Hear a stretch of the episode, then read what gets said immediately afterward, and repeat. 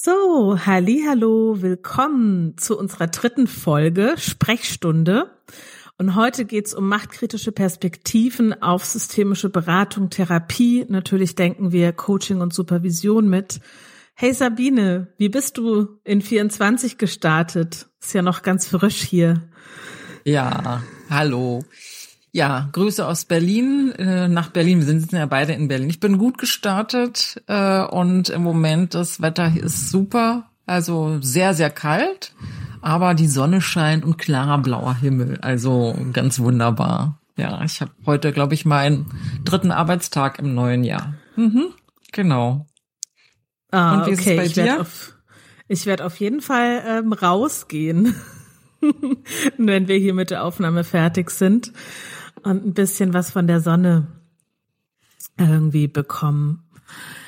Ja, ich bin auch gut gestartet und äh, auch inhaltlich habe ich mich ein bisschen vorbereitet und, und mir Gedanken gemacht über die Konzeption zu den Seminaren in der freien Spitze, wo es eben auch um diese Thematiken geht, wie wir ja in der letzten Folge schon geteilt haben, ein Querschnittsthema also machtkritische Perspektiven, Diversitätsbewusstsein immer und stetig mitzudenken.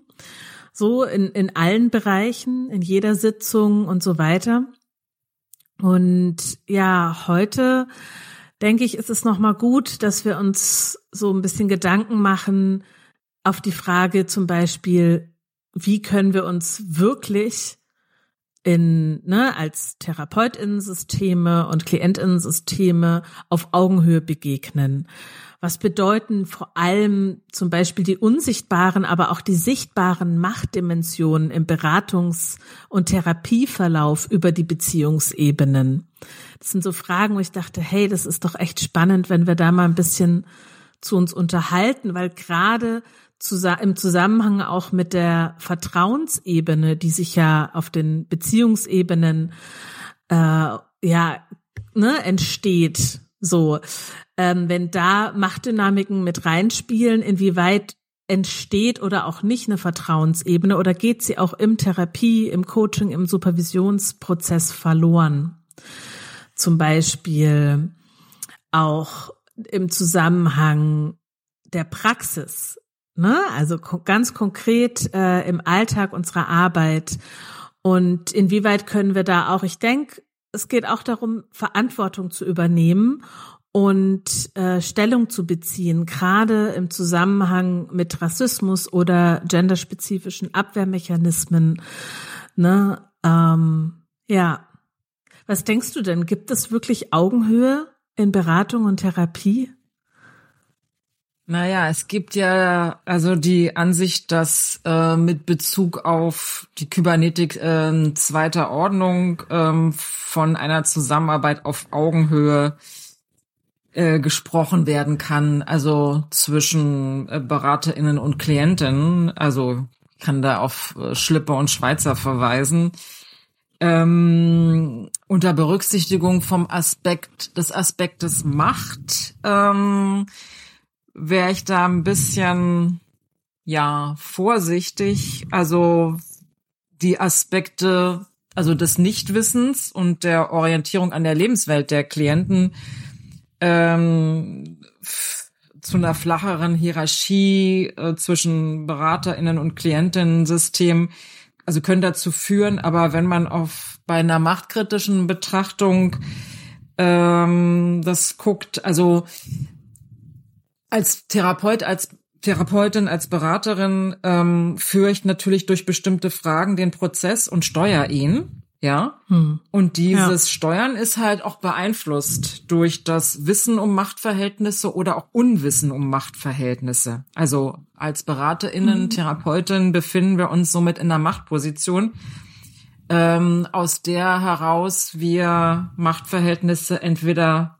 unberücksichtigt lassen können oder ähm, oder auch ähm, diese berücksichtigen können. Ja, mhm. also ähm, es gibt die Frage, gibt es eine Hierarchie zwischen BeraterInnen und Ratsuchenden und ähm, wie, wie ist es eingebettet in gesamtgesellschaftliche Machtverhältnisse? Die können wir nicht ablegen an der Praxis, an der Praxistür. Ja, also ähm, ja, das ist halt äh, sozusagen die Frage.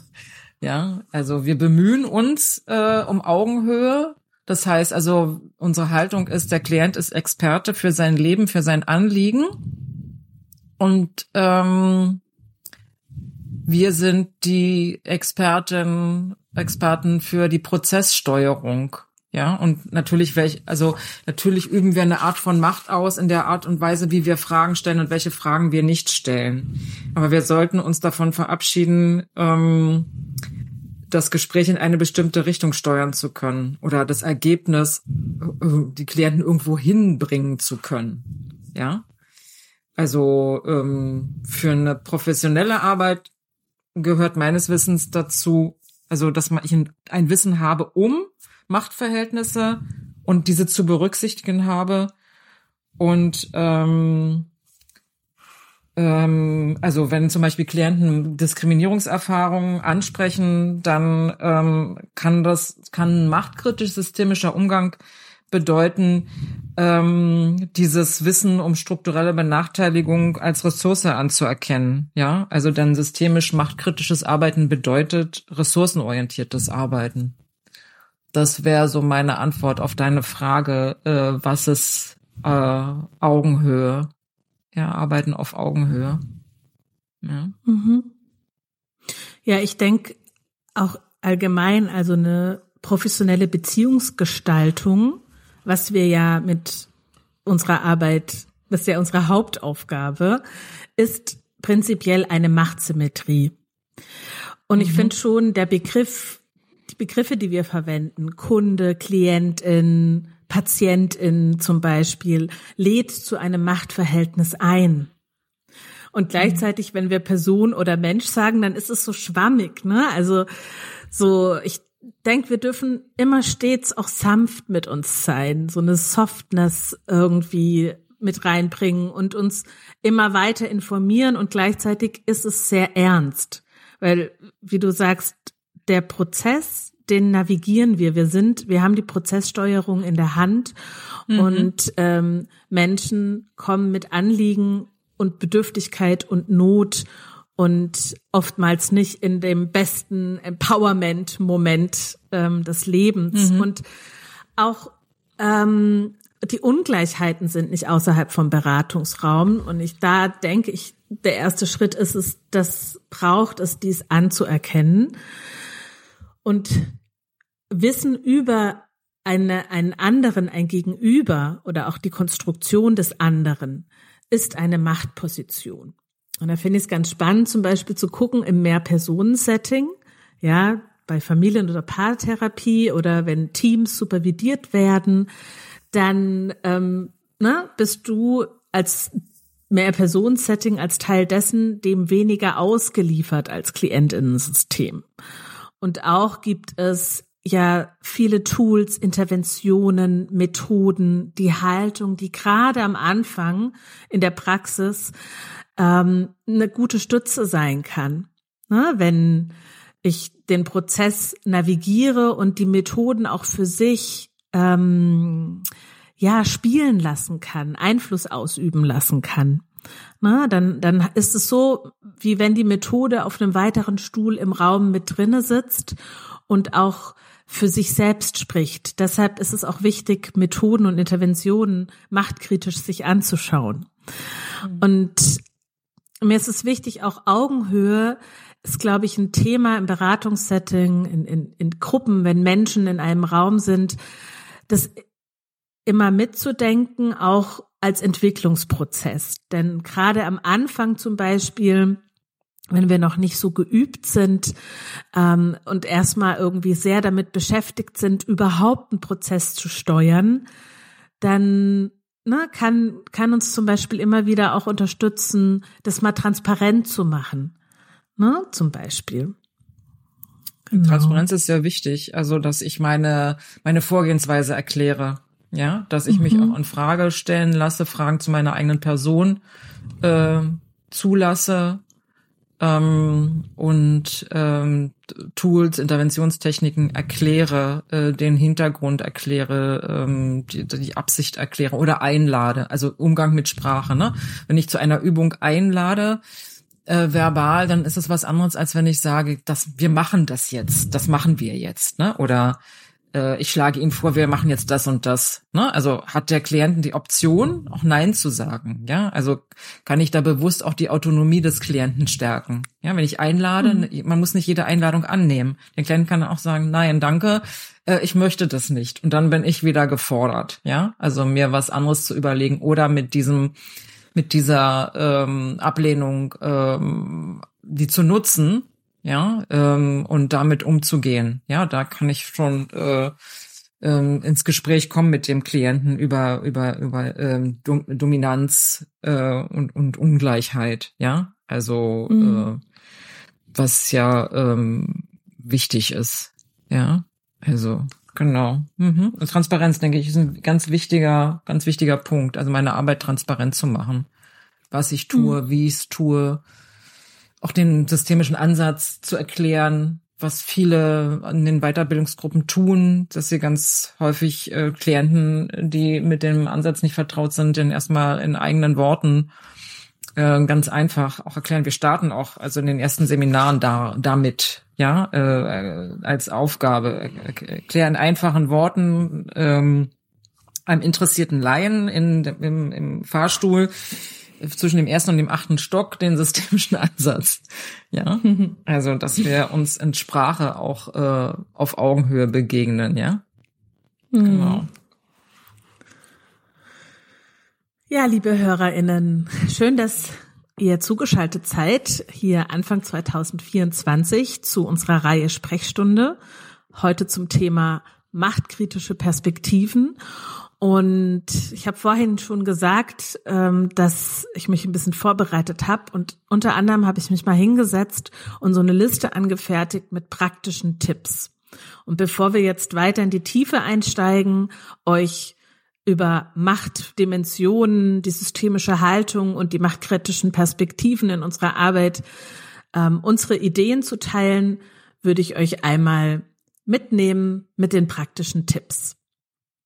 Und zwar, wie wir gerade schon davon gesprochen haben, Transparenz, eins der systemischen Haltung, bewohnten Ideen, Gedanken, die zum Beispiel die Augenhöhe besser herstellen kann oder auch vor allem, wie anfangs schon gesagt, Vertrauen herstellen kann in der Beziehungsebene. Dann weiter, des Weiteren würde ich gerne benennen, gerade bei Methoden und Übungen, zum Beispiel, wo auch eine Berührung möglich sein könnte, ist es echt wichtig, immer nach der Erlaubnis zu fragen, ob Berührung okay ist. Ja, wir wissen nicht, welche Erfahrungen unsere Klientensystem mitbringt und gerade zum Beispiel auch bei männlich positionierten Personen gegenüber gegenüber weiblich positionierten Personen im Beratungssetting. So ist es hilfreich anzusprechen, es nachzufragen. Auch zum Beispiel, wie ist es für Sie, wenn ich hier als 56-jähriger Mann mit Ihnen als 29-jährige Frau einen Beratungsprozess beginne? Was brauchen Sie von mir, dass Sie sich wohlfühlen? Also ne, die Positionierung zum Beispiel diesbezüglich ähm, auch anzusprechen, das wäre ein Beispiel für Transparenz. Ein weiteres Beispiel, was brauchen Sie von mir? Ich als weiß positionierte Therapeutin, dass ich Sie gut begleiten kann. Na, damit mache ich zum Beispiel auch meine Verortung in Bezug auf Rassismuserfahrungen transparent und gebe dem Wörter. Also ich kann auch fragen, was möchten Sie über meine Verortung oder über meine Positionierung wissen, über mich, ne? Und natürlich, das haben wir schon öfters mal gesagt, immer wieder auch die Tür aufzumachen, ähm, die eigenen Sozialisierung und Prägung, ähm, ja, da einzuladen, auch neugierig zu bleiben. Äh, ich habe mal geschaut auf der Seite von www.therapie.de, wo ja viele von uns ähm, sich auch netzwerken. Und ähm, da zitiere ich es kann auch sinnvoll sein, dass TherapeutInnen sich im Erstgespräch bewusst positionieren. Zum Beispiel, ich bin eine weiß positionierte 54 Jahre alte Frau. Auf diese Weise können therapie.de nutzt das Wort PatientInnen, besser einschätzen, ob sie mit dieser Therapeutin oder diesem Therapeuten zusammenarbeiten möchten oder sie sich ebenfalls selbst positionieren. Und ich denke, ähm, sowas ist zum Beispiel, wenn wir ein Erstgespräch manchmal am Telefon zum Beispiel durchführen, ne, bei unserer ne, KlientInnen-Aufnahme, äh, für einen neuen Beratungsprozess oder für ein Coaching oder auch einen Supervisionsprozess, so das äh, zu thematisieren, ohne Bedenken, dass ich vielleicht meine KlientInnen hier verlieren könnte, sondern es eher als was Bereicherndes und als eine Einladung, die meinen Gesamtprozess ähm, machtkritisch und deshalb auch vertrauensvoller ähm, ja schon von vornherein ähm, gestaltungswürdig machen kann. Genau. Ähm, darf ich da kurz einhaken? Mhm, bitte, klar. Also ich habe ähm, zu dem Punkt ähm, selbstreflexive Haltung, ne, auch wieder ein Thema, also aus dem Bereich Beobachtung zweiter Ordnung. Mhm. Ähm, also Redeverhalten kann auch dahingehend analysiert werden. Wie rede ich da zum Beispiel? Wie viel Raum nehme ich ein? Ne? Mhm. Also die, die Reflexion der eigenen Beraterin-Rolle im systemischen Arbeiten wird unglaublich große Bedeutung zu, äh, zugesprochen. Ja? Mhm. Also ja. Ähm,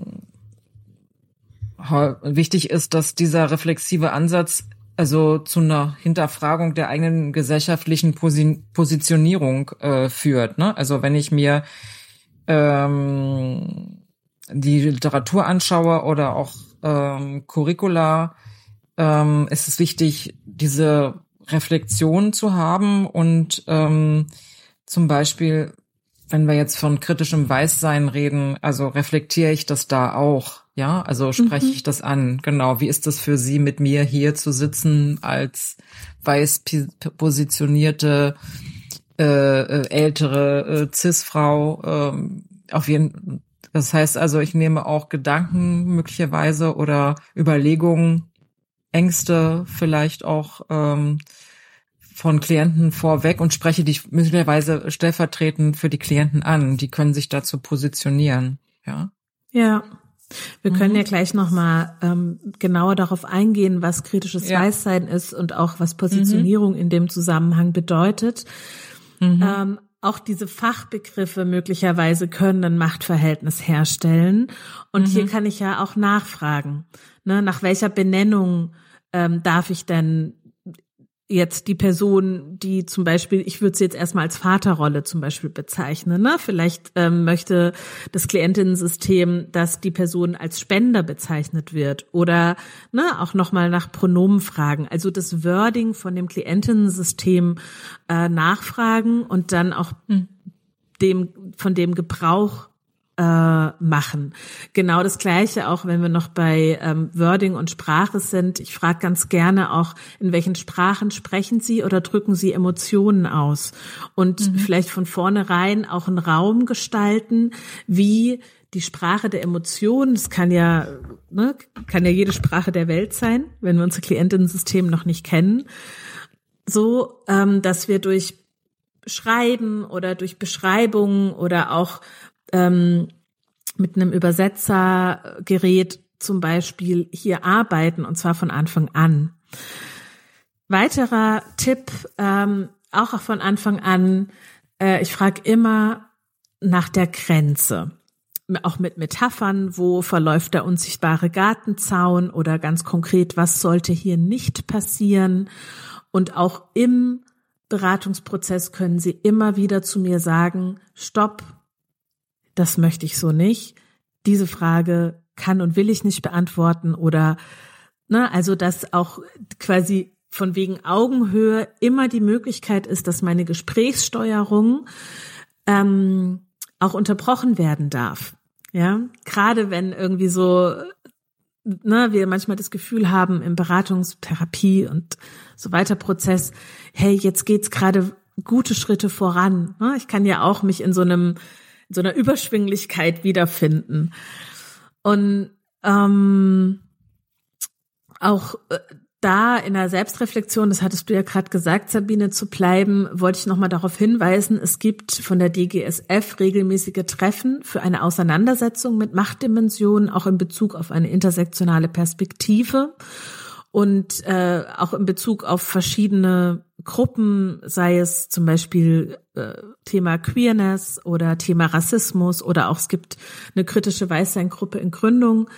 So, ähm, wer da einen Raum aufsuchen möchte, äh, es gibt mittlerweile tolle Angebote und Austauschräume. und ja, das ist auch, das Netzwerk, ne? Netzwerk machtkritisch, ne? Äh, Macht- und Diskriminierungskritik, ja. Da kann ja. man sich in den Verteiler eintragen lassen, da wird's äh, Tagungen geben und Veranstaltungen und auch online. Genau. Mhm. Ja, genau. Ja, und wir hatten das vorhin schon mal ganz kurz, ähm, auch was ne, unsere Materialien angeht, die Bilder, die, die Wörter, die in unseren Materialien verwendet werden. So, da dürfen wir echt immer auch ein Auge drauf äh, behalten, ne, inwieweit ähm, machtkritisch und diversitätssensibel wir diese Materialien umgestalten dürfen. Es gibt zum Beispiel von Aktion Mensch oder auch von vielen Bildungsträgern Materialien, wo wir uns viel abgucken können, die bereits eine machtkritische oder Rassismus und Sexismus und auch abled-bodied ähm, kritische Perspektive auch in Bezug auf ne, religiöse Intoleranz und so weiter durchlaufen haben. Und ähm, ich lade total gerne dazu stets ein, ähm, selber zu gucken, ähm, mit welchen Materialien und Metaphern arbeite ich. Auch zum Beispiel Identitätsmarkttricks wie der Begriff schwarz-weiß. Wenn wir ihn auf Identität beziehen, dürfen wir den Begriff groß schreiben, um die politische Identifizierung und Positionierung aufgrund der konstruierten und historischen Zuschreibungen und, und Verordnungen auch zu sichtbar zu machen. Ne? Also im Wording sowohl als auch im, ja, in der Darstellung, ne? in, in den E-Mails, in der Kommunikation. Naja, wenn du gerade den, den Punkt Methoden ansprichst, finde ich, das ist nochmal ein wichtiger Aspekt der Arbeit mit Genogrammarbeit. Ja, also beispielsweise wird ja häufig von einem klassischen Familienbild ausgegangen bei äh, so bei der Genogrammarbeit, da gibt's halt Kästchen und Kreise und äh, das ist halt Mann und Frau und was anderes ist da nicht. Und da ist zum Beispiel wäre auch wichtig, zum Beispiel ähm, in der Genogrammarbeit ähm, nicht nach Eltern oder Geschwistern zu fragen. Nicht, nicht jeder hat äh, Eltern und nicht jede Person hat Familien im selben Land. Ja, also mhm. stattdessen ist es vielleicht besser zu fragen, wer gehört zu ihrer Familie, weil das offener ist. Dann kann die Person ja. selber bestimmen, wen sie jetzt als Familie oder einen engeren Kreis bestimmen möchte. Ja, also somit kann halt auch sichergestellt werden, dass nicht nur dominante Lebensrealitäten berücksichtigt werden oder auch die Klienten mhm. zu ermutigen oder zuzulassen, eigene Symbole zu finden für mhm. ähm, diverse Positionierung. Ja, also ähm, das ist also um machtvolle Diskurse nicht zu reproduzieren und um, also systemisches Arbeiten ist ja Möglichkeitsräume erweitern. Also ist es wichtig, auf Kommunikation und Sprache zu achten, ja. Und was ist möglich zu sagen? Wofür gibt es eine Sprache? Was ist sagbar? Was wird gehört? Ja, also ähm, genau. Und auch gucken, wo kommen bestimmte Selbstbeschreibungen her und zu hinterfragen, welche Rolle da Machtverhältnisse äh, ähm, eine Rolle spielen. Woher kommen diese Zuschreibungen? Also kommen die von mhm. der Person selber? Hat sie die von anderen bekommen? Woher kommt dieses Wissen? Also wenn sich jemand zum Beispiel als temperamentvoll beschreibt, ne, ist es was, was eine Außenzuschreibung war oder ist es eine Selbstzuschreibung? Ja, mhm. ähm, ja, Genau, ja. zum Beispiel, ja. Also. Ja, und da gibt's auch viele Diskussionen dazu. Und ne, es ist nicht so eine Eindeutigkeit. Genogramm im klassischen Sinne bedeutet die gesamte biologische Familie. Und das ist mhm. eine Problematik und auch diskussionswürdig. Und oft geht die Diskussion dann auch darum, methodisch, inwieweit sind wir jetzt bei einem Soziogramm und weg mhm. von einem Genogramm zum Beispiel. Und auch hier darf Klientensystem entscheiden, Ja, ob das jetzt Soziogramm oder Genogramm heißt, so haben wir das gelernt. Und das ist auch wichtig, dass wir das so lernen. Und in der Praxis, in der Arbeit, da kommt unsere, kommen die KlientInnen mit Fragen, wie zum Beispiel, ja, gerade von Menschen, die Diskriminierungserfahrungen machen und in Machtverhältnissen im Alltag dauerbelastet sind. Sowas wie, wie wird denn der oder die Beraterin mich lesen? Oder wie schnell bekomme ich die Frage gestellt, wo bin ich denn eigentlich her? Oder welche Fragen muss ich zu meiner Lebensform und zu meinem Liebes Liebesleben beantworten? Oder bekomme ich Komplimente zu meiner guten Aussprache? Muss ich hier in diesem Setting, in dem Supervisionsprozess, im Team weiterhin Rassismus und Queerfeindlichkeit oder religiöses Unwissen selbst benennen und erklären? Oder auch werde ich hier Diskriminierungserfahrungen machen und werde ich dann ernst genommen, wenn ich diese auch benenne? Kann die oder der Berater, Beraterin denn meine aktuelle Belastung in Verbindung mit meinem permanenten Erfahrungen aufgrund von Machtverhältnissen in unserer Gesellschaft denn akzeptieren? Ja, auch zum Beispiel, wenn ich in die Familienberatung gehe, kann ich davon ausgehen, dass meine Kinder zum Beispiel auch durch vorhandene äh, Dinge in, im Raum wie Kinderbücher oder so äh, hier wirklich ähm, frei, also ne, einen sicheren Raum haben, einen Schutzraum mhm. haben zum Beispiel. Und ich denke, äh, da ne, auch zum Beispiel zu gucken, gerade in der Praxis im Zusammenhang mit Abwehrmechanismen, die sich auch im Mehrpersonen-Setting durch ähm, ablenkende Strategien benennen lassen können. Ne, wenn zum Beispiel dann von dem ursprünglichen Thema, wenn Machtverhältnisse, Diskriminierungserfahrungen angesprochen werden, dann auch ich in meiner Steuerung kann hier fürsorglich sein, dass wir bei dem Thema bleiben. Also ich hatte das, ich glaube, in der zweiten Folge wie so eine Wolke beschrieben, die vorbeizieht und dass wir die nochmal zurückholen, ne? Wenn gerade im Mehrpersonensetting zum Beispiel davon ja ähm, ne, so ein bisschen auch ähm, abgelenkt wird. Und das ist zum Beispiel, ich glaube, das ist so mein letzter Punkt, dass wir uns da in der Praxis in der Verantwortung sehen, diese Machtsymmetrien nochmal mit ganz gespitzten Ohren und offenen, wachen Blick mitzudenken und auch deshalb äh, immer wieder ja dranbleiben gerade wenn es darum geht, ähm, dass wir in einer äh, in einem Macht äh, in einer Machtdimension uns befinden, die wir vielleicht selber gar nicht kennen. Ja, und ähm, also Macht haben heißt ja Einfluss nehmen zu können, ja. Äh, und ähm, nach Max Weber ist Macht äh, die Chance innerhalb einer sozialen Beziehung den eigenen Willen auch gegen Widerstreben durchzusetzen, gleich viel, worauf diese Chance beruht. Ähm, wenn wir aber nur gucken, Macht heißt Einfluss nehmen zu können, können wir ja auch unsere systemische Beratung und Therapie als Empowerment verstehen. Also wir können ja auch mit so, und ich würde einladen wollen, mit so einer Haltung an Beratung und Therapie heranzugehen, dass wir unsere Klienten empowern möchten. Ja ähm, und und uns zugleich dessen bewusst sind, dass es ähm, möglicherweise ähm, Machtungleichheiten gibt, die ja äh, kritisch zu hinterfragen, dass wir dafür sensibel sind, dass wir uns dessen bewusst sind und der möglicherweise stellvertretend auch für Klienten ansprechen, was wir ja schon eingangs schon mal betont haben, ja.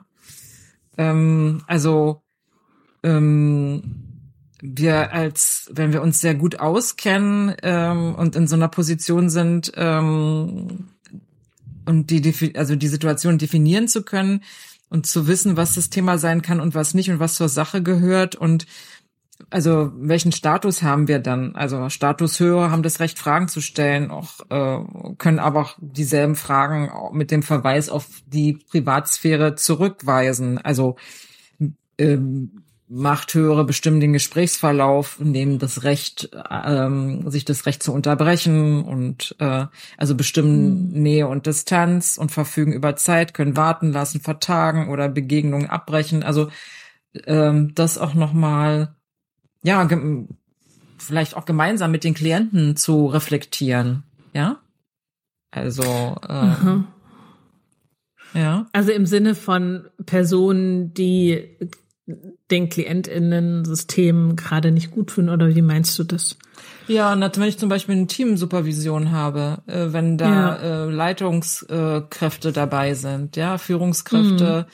Abteilungsleitung, ähm, wenn und die möglicherweise beurteilen, äh, Mitarbeiter vor, MitarbeiterInnen Vorgesetzte in Gespräch, ähm, mhm. da eine Machtposition haben, also mhm. das auch mit zu bedenken und ja. sich zu überlegen, äh, möglicherweise haben Supervisanten gute Gründe, sich äh, nicht explizit zu äußern aus diesen Gründen. Ja, wenn ich mhm. jetzt als Supervisorin arbeite mit einem Team, wo unterschiedliche Machtpositionen vorhanden sind, ja? Ja, ja, ah, verstehe. Äh, ich wollte nämlich nochmal mhm. darauf eingehen, auf das Wort Empowerment. Ich sehe das nämlich ein bisschen kritisch.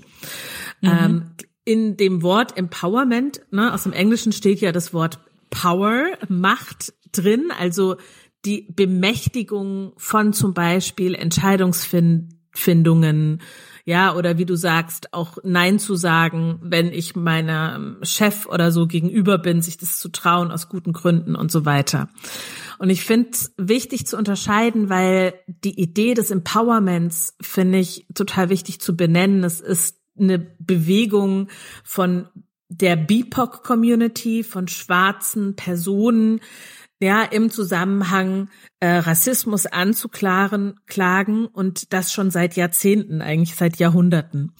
Und daher kommt die Idee von Empowerment und im Zusammenhang der Entwicklungshilfe, also das Helfen, Unterstützen, auch im Zusammenhang der Caridade, der Charity-Bewegungen im Sinne der Entwicklungshilfe, wurde der Begriff sich angeeignet.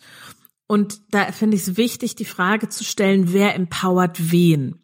Weil die Idee der Entwicklungshilfe aus dem globalen Norden Hilfsgüter in den globalen Süden zu senden, um damit auch wieder eine Machtposition, ja, also durch dieses weiße Retterinnentum, ne, der White Charity, so des Europas, ne, des Nordens der USA auch, ähm, gibt es viele, viele Projekte, die so in die Lebensrealität äh, von Individuen und Gruppen eingeschnitten haben, dass es nichts mit Empowerment und nichts mit der ursprünglichen Idee der äh, Black Empowerment Bewegung zu tun hat.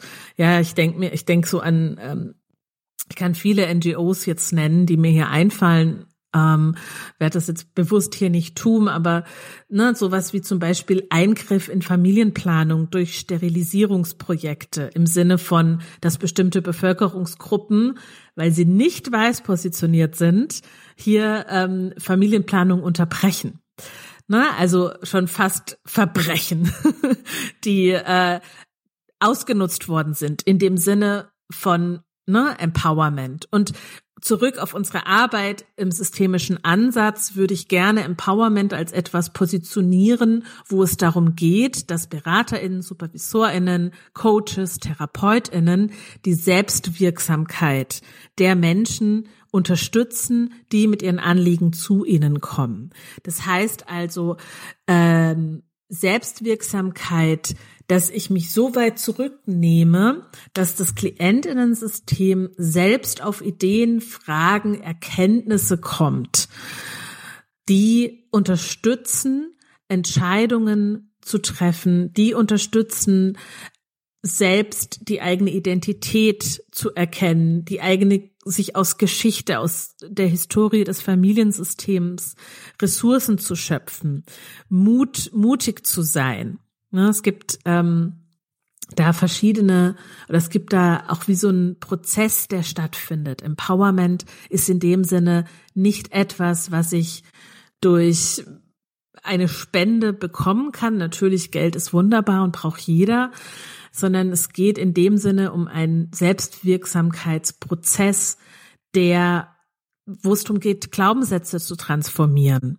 Ja, auf jeden Fall. Also es geht ähm, darum, auch wegzukommen von einer paternalistischen Haltung hin dazu, ähm, das Selbstwirksamkeitserleben, also äh, der Klientin zu erhöhen. Ja, also ähm, wenn Klienten, also wichtig ist, dass wir eine Haltung der Anerkennung ähm, haben, also gegenüber ähm, Menschen, die, ähm, also Personen, die Marginalisierung erleben oder Stigmatisierung erleben, ähm, ähm, da diese Personen häufig in ihren oder mit ihren Erfahrungen gar nicht ernst genommen und, und gesehen werden. Ja, also Personen, die ähm, in, in die viel in gesellschaftlichen Kontexten oder auch in medizinischen Kontexten oder psychologischen Kontexten immer erleben, nicht gehört zu werden, in Frage gestellt zu werden. Also ähm, für diese Personen ist es oft ähm, ähm, in der Situation, in eine Beratung zu kommen, das erste Mal irgendwo einen Raum zu haben, wo sie gehört werden, anerkannt werden. Das ist, glaube ich, ein sehr äh, wichtiger Punkt. Und ähm, du hast ja angesprochen, ähm, wo kommt der Begriff Empowerment her und wie wurde er sozusagen ja äh, anders gebraucht. Ähm, also ich finde nochmal wichtig, neben dieser Haltung der Anerkennung ist auch ein wichtiger Aspekt, ähm, die, also diesen Personen Zugang ähm, zu ähm, dem sogenannten Community Building zu ermöglichen, also durch Impulse, Adressen, also Netzwerkarbeit, äh, Gruppen, Communities, in denen Menschen ihre Diskriminierungserfahrung teilen können, wo sie, womit sie nicht alleine sind. Also ähm, ja, und also das war für mich nochmal ähm, ein wesentlicher Punkt von ähm, Empowerment, aber nicht verstanden als paternalistische Haltung. Ja, also mhm. äh, weil äh, machtkritische Beratungspraxis ist ein äh, ständiger Lernprozess und eine kontinuierliche Auseinandersetzung mit mir selbst. Und äh, also ich muss mich jeden Tag kontinuierlich immer wieder selber reflektieren und weiterbilden und meine Perspektiven hinterfragen und versuchen, neue Perspektiven kennenzulernen, einzunehmen, mich auseinanderzusetzen und da nicht äh, stehen zu bleiben. Ja, ähm, genau. Und äh, deshalb ist auch wichtig Austausch mit anderen Beraterinnen, die auch den also Anspruch haben, machtkritisch mhm. zu arbeiten. Du hast ja schon auf die DGSF-Gruppe äh, verwiesen. Ähm, und äh, wenn ich mich mit meinen eigenen Privilegien beschäftige, ist es auch wichtig, also da nicht in die Abwehr zu gehen, sondern für sich selbst auch äh, anzunehmen und auch selber in Frage gestellt zu werden, ja. Und dieses ist aber auch anstrengend, ja. Also diese ständige mhm. Beschäftigung und Reflexion mit sich und ja. der Gesellschaft. Und deshalb ist es auch wichtig, eine gute Self-Care-Praxis äh, zu haben. Ja, also äh, da passiert noch mal was im Kopf, aber auch mit dem Körper. Also das, ähm, das ist auch also wichtig, so einen guten, auch körperlichen Ausgleich zu haben, Pausen zwischen den Beratungen, Supervision und Austausch. Ähm, Räume zu haben äh, als Beraterin und Berater.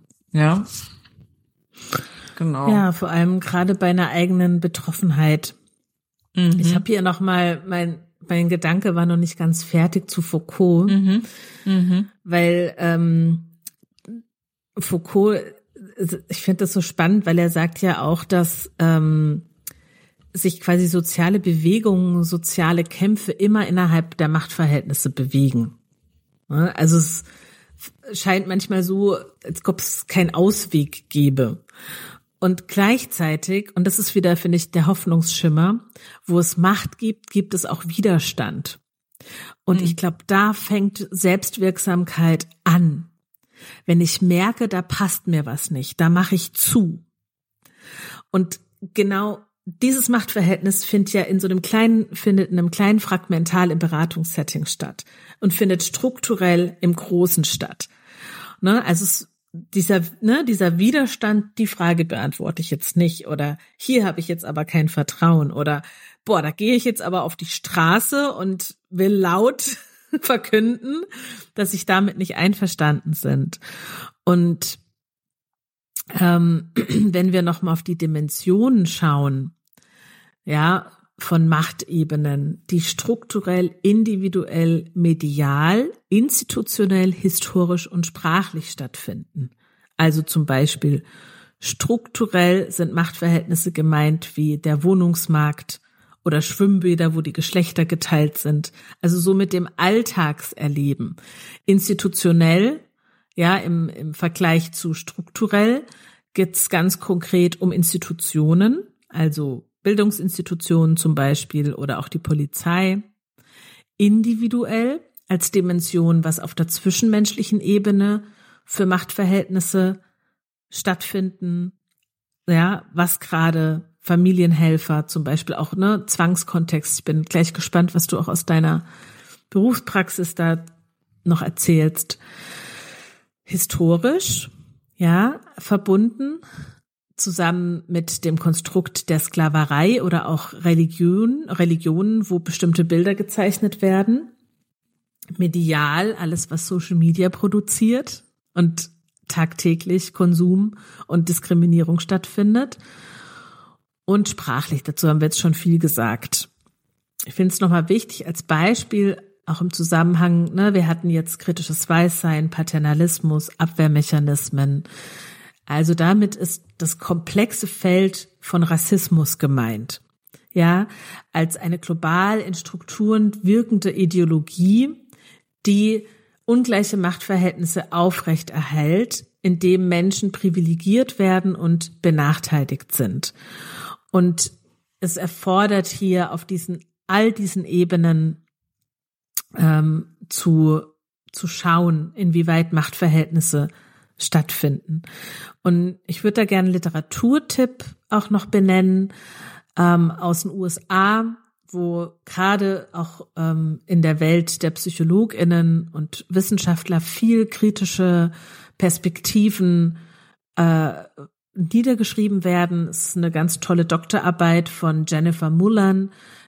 Jetzt, ich habe das Buch in den USA auf Englisch bestellt mit dem Titel Decolonizing Therapy, Oppression, Historical Trauma and Politicizing Your Practice. Also wo konkret auch in Bezug auf Rassismus und ähm, die weiße Vorherrschaft als eine Struktur, die Machtverhältnisse aufrechterhält und äh, wo es darum geht, die Tabuisierung von Rassismus als Traumarealität zu benennen. Und gerade in Deutschland fehlt es an Aufarbeitung der kolonialen Vergangenheit, wo wir in Gefühls- und Denkweisen und Wesen weiterhin durch Mikroaggressionen diese Machtverhältnisse zu spüren bekommen. Und ähm, es gibt mittlerweile viele AutorInnen, die dazu auch ne, viel schreiben, wo man sich wirklich gut einlesen kann und die Erfahrung von Rassismus als Stressor, ähm, die weiß positionierte Personen eben nicht ausgesetzt sind und dadurch auch Unwissen ähm, ganz konkret existiert und gleichzeitig wiederum aber das Unwissen ausgenutzt wird, um Machtposition zu markieren. Ähm, ne, als zum Beispiel eine, ein Mechanismus der Abwehr äh, produziert im Sinne von, um die Machtposition aufrecht zu erhalten. Und ähm, Paternalismus in dem Zusammenhang bedeutet, dass also zum Beispiel ein Bonding stattfindet unter weißen Menschen, also dass diese Machtposition von weiß positionierten Menschen aufrechterhalten wird, um äh, hier in der Machtposition zu bleiben. Und ähm, ne, sowas kann gerade im Mehr-Personen-Setting, wenn zum Beispiel zwei oder drei Personen weiß positioniert sind, ein oder zwei Personen ähm, nicht weiß positioniert sind, ähm, kann das auch im Beratungssetting ähm, stattfinden, dass äh, ne, versucht wird, zum Beispiel, wenn ich als Therapeutin oder als Prozesssteuerin in diesem Privileg äh, bin, der weißen Positionierung, dass hier mit mir gebondet wird und mich gefragt wird, äh, ne, also in meine Prozesssteuerung mit reingeschnitten wird, zum Beispiel. Und äh, ne, darauf ähm, vorbereitet zu sein. Zum Beispiel, ne, gerade in ja internationalen Paartherapie-Konstellationen. Genau. Ne, also Paternalismus ich, als Selbsterhöhung. Ne? Es findet eine mhm. Selbsterhöhung mhm. statt. Ähm, als wir darüber ja. gesprochen haben, hast du dieses Wort ja. verwendet. Ähm, und gleichzeitig habe dann nochmal nachgeschaut, auch in der sozialen Arbeit ne, wird es auch als Paternalismus als äh, Äquivalent zu hierarchischen Strukturen des menschlichen Zusammenlebens, gerade im Zwangskontext, äh, mhm. verwendet. Ja, so jemanden zum eigenen Glück zu bringen, ne, so und gleichzeitig ähm, aber auch in einem Zwangskontext sich zu befinden. Und würdest du, Sabine, du bist doch so reich an Erfahrungen, auch, ne, du hast äh, mit Frauen im Gefängnis gearbeitet, mit Jugendlichen, StraftäterInnen, die rechtsextrem motiviert sind. Wie hast du da machtkritisch gearbeitet? Magst du ein bisschen, bisschen plaudern darüber? Mhm. Ich wollte noch kurz zwei Sachen, auf zwei Sachen hinweisen. Es gibt einen sehr interessanten Artikel in der neuen Familiendynamik, die jetzt im Januar erscheint. Ähm, und, ja, und zwar zu ähm, Rassismus informierter Familientherapie im Bereich Kinder und Jugend, mhm. ähm, wo ähm, mehrere, also vier Programme vorgestellt werden, ähm, Rassismus informierter Familientherapie, ähm, da die ähm, alle aus den USA kommen. Ich meines Wissens oder so wie ich den Artikel auch gelesen habe, noch nicht hier angewendet werden, äh, die aber sehr spannend sind, weil ähm, die auch evaluiert worden sind und ähm, eines der Ergebnisse ist, ähm, dass eine rassismusinformierte Sozialisation als besonders resilienzfördernd äh, erscheint. Und ähm, das fand ich sehr, sehr spannend. Und ich wollte noch auf eine, eine Doktorarbeit hinweisen von Dunja Kuri, Rassismusbedingter Stress in Deutschland, ähm, ähm, wo sie ähm, schreibt zu Bewältigungsstrategien und Ressourcen aus der Sicht von Menschen mit Rassismuserfahrung. Also auch sehr spannend äh, zu, zu lesen. Ja, noch diese mhm. zwei Hinweise würde ich gerne äh, geben. Ähm, ja, zu also was ich zu Foucault noch sagen kann, ist, ähm, und das ist vielleicht auch eine schöne Überleitung zu Zwangskontext oder Arbeiten im, im Gefängnis. Damit hat er sich ja sehr beschäftigt. Ähm, ähm, wichtiger Aspekt für Foucaults Argumentation ist die Idee des zwingenden Blicks, der Blicke, die sehen, ohne gesehen zu werden. Und zwar mhm. als idealtypisch für diese Macht hat Foucault den Gefängnisbau des Panoptikums äh, so beschrieben. Und zwar, mhm. ähm, das haben wir in Berlin, glaube ich, noch in der Untersuchungshaft in Moabit. Das ist so von der Architektur her. Also in der Mitte von einem Rundbau wird ein Turm errichtet, von dem aus jede Zelle des Gefängnisses einsichtig ist. Die Gefangenen selbst können den Wachturm nicht ein, nicht hineinblicken aber durch diese, Entschuldigung, Konstruktion entsteht eine Situation des bewussten und permanenten Sichtbarkeitszustandes beim Gefangenen, ja, also der mhm. nach Foucault das automatische Funktionieren der Macht sicherstellt, ja. Und automatisiert ist diese Macht insofern, als dass es überhaupt keine WächterInnen mehr braucht, den Posten im Turm zu besetzen, da sich alle Gefangenen unter ständiger Beobachtung fühlen, ohne wissen zu können, ob sie tatsächlich beobachtet werden. Und mhm. ähm, damit äh, gelingt es nach Foucault der Perfektion der Macht, ihre tatsächlichen Ausübung überflüssig zu machen. Ja, mhm. ähm, das ist ähm, ja fand ich sehr spannend. Also das ist ähm, ja genau. Also es geht bei Foucault, also oder Foucault geht es um Differenzierung von Normalität und Abweichung und ähm, ähm, Verhalten, also deviantes Verhalten wird als Abweichung ähm, angesehen und ähm, ja, ich hatte viel mit ähm, Menschen zu tun, mit Personen zu tun, die aufgrund von ähm, Straftaten inhaftiert waren und ähm, wir hatten ein Projekt, ähm, das gibt's jetzt schon neun Jahre, glaube ich, das ist im neunten Jahr, ähm, Coaching von Eltern ähm, in Haft, wo wir mit Eltern in Haft ähm, systemische Elterncoachings ähm, durchgeführt haben. Genau, über über ähm, ähm, zehn bis zwölf äh, Termine mit den Eltern. Ähm, das waren freiwillige Maßnahmen, also freiwillige Ange Angebote. Die ähm, Elternpersonen konnten sich dazu freiwillig melden und ähm, waren nicht im Zwangskontext der Teilnahme. Also wir waren, befanden sich im Zwangskontext des äh, äh, Gefängnisses, aber nicht als äh, die Teilnahme war freiwillig. Genau. Und was war jetzt da dein Interesse äh, oder was war deine Frage da nochmal?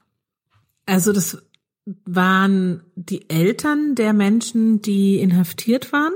Nein, die Eltern selber waren inhaftiert. Ah, okay. Ja, im Zusammenhang mit, wir haben ja, äh, als wir uns ein bisschen ausgetauscht haben, auch zu den Themen, haben wir ja viel über deine Berufserfahrung gesprochen. Gerade auch mit Menschen, die Machtverhältnissen in unserer Gesellschaft ausgesetzt sind und dann an bestimmten Orten, wie zum Beispiel Gefängnis oder ne, Frauenknast, mhm. da äh, ne, mit denen du gearbeitet hast und die der Realität ähm, dort ausgesetzt sind. Und ich habe mich gefragt, inwieweit du die machtkritische Perspektive auf deine Beratung, Coaching und Supervisionsprozesse hier anwenden konntest. Also Mm, wir hatten zum Beispiel ähm, einen Baustein äh, Identität und Genderbilder und ähm, dort ähm, haben wir zum Beispiel ermöglicht, dass eigene Kindheitserlebnisse reflektiert werden konnten, also mit dem Wissen, schmerzliche Erfahrungen zu würdigen, um eine Heilung zu initiieren weil wir davon ausgegangen sind, dass es erst dann möglich ist, sich für eine eigene elterliche Rolle alternative Handlungsstrategien zu erarbeiten. Mhm. Ähm, in, die Biografiearbeit hat also diente der Identitätsbildung und auch Selbstwertstärkung, ja, der Sinngebung, der Bedeutungsgebung. Ähm, und im, im, in der Arbeit mit der eigenen Biografie ähm, also war es möglich, dass die Coaching-TeilnehmerInnen auch ihre, also ähm, sich selber in ihrem eigenen Handeln besser äh, verstanden und sich als Gestalterin des eigenen Lebens wahrzunehmen. Also mhm. ähm, und es war dann auch ziemlich deutlich, dass Identität, das heißt also das, was mich als Person ausmacht und der Prozess, wie ich zu dem oder der geworden bin, die ich bin oder äh, der ich bin, ähm, war für uns deutlich, dass da auch immer mit Gender-Zuschreibungen und äh, Identifizierung verbunden ähm, war. Und ähm, gerade im Kontext von Haftanstalten ähm, sind äh, männlich gelesene Personen mit äußerst rigiden Geschlechtsrollenbildern konfrontiert. Und in diesem streng hierarchisierten System des Haftalltags ähm, bilden sich auch unter den Gefangenen Rangordnungen heraus, die sich an einem bestimmten Männlichkeitsideal ähm, orientieren, das, das zwar für viele männlich gelesene Personen unerreichbar ist, aber dennoch als mhm. Maßstab gilt, ja, und gegen diejenigen, die dem Bild nicht entsprechen, als Ausgrenzungsinstrument eingesetzt wird. Und ähm, die Reflexion der Genderbilder und die Sensibilisierung für Geschlechtergerechtigkeit wurde dann als Thema immer wieder aufgegriffen, wenn Teilnehmende das angeboten haben oder wenn es im Gespräch, wenn im Gespräch Vorurteile aufblitzten, wenn in Statements Sexismus mitschwang oder auch wenn ganz konkrete Fragen zu Rollenerwartungen ähm, mhm. gestellt wurden. Ja, also ähm, und auch äh, die Reflexion der Werte, die einem Leben Sinn verleihen, den eigenen Erziehungsstil beeinflussen. Das waren Themen, die den gesamten Coaching-Prozess durchzogen und ähm, bei den Jugendlichen, die sich radikalisierten Gruppen zugewandt haben, ähm, haben wir feststellen können, was auch in der Literatur sich wiederfindet, dass ähm, ähm, die oftmals von ihren Eltern eine klare Unterscheidung zwischen uns und den anderen vorgelebt bekommen haben. Das heißt also, Eigen- und Fremdgruppen wurden als völlig unterschiedlich konzipiert und ähm, diese Einstellungen wurden als unhinterfragte Normen weitergegeben und waren auch eben geeignet, in fremd, fremdenfeindliche, Menschengruppen verachtende Positionen übergeleitet zu werden. Und ähm, mhm wenn dann im Diskussionsverlauf von Teilnehmenden einschlägige Statements geäußert wurden, dann haben wir mit den gemeinsamen rechtsaffine Einstellungsmuster reflektiert, also kritisches Hinterfragen mit einer interessierten und nicht abwertenden Haltung und gleichzeitig mit einer mhm. eindeutigen Positionierung gegenüber den geäußerten Vorurteilen. Ja. Mhm. Also, weil unsere Haltung war, dass wir davon ausgehen, dass das Bedürfnis nach Anerkennung, Sinn und vor allem Zugehörigkeit wesentlich dazu mhm. beiträgt, sich ideologisierten Interpretationsregimes zuzuwenden. Also mhm. systemisch gedacht, instruktive Interaktion ist nicht möglich. Ja, also mhm. man kann niemanden zwangsweise dazu bringen, Glaubensmuster und Werte zu verändern. Deshalb arbeiten wir oder haben mit äh, dem sokratischen Ansatz, also Fragen und Elementen der subversiven und Verunsicherungspädagogik nach Osborg gearbeitet. Also Ansätze, die geeignet waren, Klienten zum Nachdenken zu bringen und Zweifel an ideologiekritischen Deutungen äh, auszulösen. Also zusammen mit dem Klienten, ja, das zu mhm. hinterfragen, ist das wirklich so, wo kommen sie, wo kommt das her? Und wir haben häufig feststellen können, ähm, dass ähm, äh, Ursachen zu Hinwendung zu menschenverachtenden Einstellungen, menschengruppenverachtenden Einstellungen häufig in der äh, Biografie zu suchen waren. Also es ging um Anerkennung, gesehen werden, Zugehörigkeiten, ja. Mhm. Ähm, genau. Mhm. Ja. ja, danke für den Einblick. Und bevor wir gleich zu unserem Abschlusskommentar kommen, sag mal, Sabine, kennst du das Schlumpfine-Prinzip? Hm, nee, glaube nicht. Das ähm, ist ein Phänomen, welches in Medien oder ne, also auch äh, oft für Kinder repräsentiert wird. Und äh, das ist ein Begriff, es hat die US-amerikanische Schriftstellerin Kata Politis äh, ein ja geprägt und äh, die Schlümpfe, das die Kinderserie, die ist ja so ne irgendwie allgemein gut, das irgendwie viele viele Menschen kennen und ähm, was hier passiert, ist mir gerade eingefallen, als du auch über die Männlichkeitskonstruktion als Machtmatrix und gerade eben im Gefängnis äh, gesprochen hast. Ähm, bei dieser Kinderserie Die Schlümpfe, da entsteht dabei entsteht äh, für eine rein männlich gelesene Gruppe von Individuen mit den verschiedensten ausdifferenzierten Persönlichkeitseigenschaften ein Zentrum. Also sie stehen im Zentrum und hinzu kommt eine einzig weiblich gelesene Figur, deren wichtigste Charaktereigenschaft die Zuordnung zum Geschlecht ist. Und diese weiblich gelesenen Figuren werden nicht selten als Hilfsbedürfnis, also auch mit Begriffen verniedlicht und ähm, hilfsbedürftig dargestellt und erscheint dann für die ZuschauerInnen von den männlich gelesenen ProtagonistInnen komplett abgehängt zu sein. Und äh, ich habe äh, gerade eine Hausarbeit von einer Studierenden von mir bekommen und das gelesen was mich nochmal daran erinnert hat, auch ähm, inwieweit sich ne, durch unsere Biografien, weil du gesagt hast, es ist so wichtig, biografische Arbeit zu leisten in diesen Kontexten, mit diesen Zielgruppen, äh, von denen du gerade gesprochen hast, ne, da auch mal zu gucken, wenn wir jetzt mit zum Beispiel Metaphern, Bildern oder so mit den Schlümpfen arbeiten würden, um und biografisch, dann würden wir genau diese toxische Männlichkeit wieder reproduzieren und das Machtverhältnis aufrecht zu erhalten. Und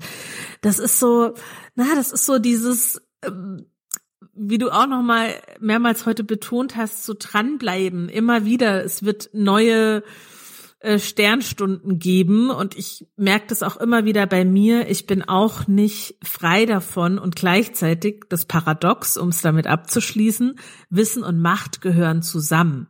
Je mehr Wissen man über Menschen anhäuft, ja. desto steuerbarer wird der Mensch. So, und das kann auch ausgenutzt werden. Ne? Und dann kommen wir in Manipulation und in, na, ne, in, in eher so Dinge, die wir nicht wollen auch in Kontrollverhalten. Aber genau das ist ganz, ganz oft ähm, das, was Menschen schädigt und warum sie dann ähm, auch Unterstützung suchen. Und wir haben jetzt nicht viel auf einer Organisations- ähm, oder institutionellen Ebene gesprochen, aber ne, da sind ja auch Hierarchien vorhanden. So, das ist vielleicht noch mal auch aus Organisations äh, Organisationsstruktureller Perspektive interessant. Ja, das da wären wir wieder bei Foucault. Also der betont, dass Macht und Wissen eng verknüpft ist. Ja, also mm, Macht, genau. äh, Macht, die Macht bringt Wissen hervor und Macht und Wissen sind äh, einander unmittelbar. Also das Macht und Wissen äh, also einschließen und ähm, und durch diese gegenseitige Konstituierung von Macht und Wissen könnte Macht auch als etwas Positives und Gestaltendes betrachtet werden. Ja, also White mhm. und Epstein haben sich damit beschäftigt, mit, also die vertreten den narrativen Ansatz. Ja, das mhm. äh, schon seit 94. Ja, also ich glaube, wir sollten eine Folge ne? machen zu ja. der systemischen Haltung. Und mhm. zwar äh, ich glaube, das, das packen wir jetzt hier heute nicht mehr rein, aber ne, so die systemische Haltung des Nichtwissens in diesem Zusammenhang, was dann auch weiter äh, sich die Hand gibt mit der Allparteilichkeit und Neutralität. Mhm. Ja. Na, das ja. finde ich gerade mhm. im Zusammenhang mit machtkritischen Perspektiven ja. äh, super spannend, dem nochmal ein extra Augenmerk zu nehmen und ja, auch ja Vielen Dank äh, hier für diese Dekonstruktionen, gerade äh, auch im Zusammenhang mit den Machtsymmetrien, was äh, Diskriminierung angeht, ähm, wieder aus die Verknüpfung zu der intersektionalen Perspektive. Also wir hoffen, ich habe wieder viel gelernt und äh, wir freuen uns auf Fragen, Ankopplungen, ähm, auch ich glaube, das kritische Weißsein hat jetzt nicht so viel Platz gefunden. Können wir auch, glaube ich, echt nochmal uns mhm. Zeit dazu nehmen, auch die ganzen Abwehrmechanismen wie White Fragility, ne, die Gefühle, Scham, Schuld, die damit rein ähm, sich flechten, weil eins ist eine Realität hier in Deutschland. Die Weiterbildungsinstitute und auch Therapeutinnenlandschaft sind sehr aus einer weißen Perspektive und Positionierung dominiert. Und da befinden wir uns in einer, in einer konstruierten äh, Machtdimension. Und ähm, auch, ne, wir sind äh, von dem nicht frei und ich würde da gerne anknüpfen. Ja, bin ich dabei systemische Haltung, Nichtwissen, Neutralität, Allparteilichkeit, Scham und Schuld. Spannende Themen und da freue ich mich jetzt schon auf das nächste Mal mit dir, wenn es dann wieder heißt ähm, Sprechstunde, systemische Sprechstunde von Liviana und Sabine. In dem Sinne, liebe Grüße an euch. Habt ein schönes 24 Ciao. und wir hören uns.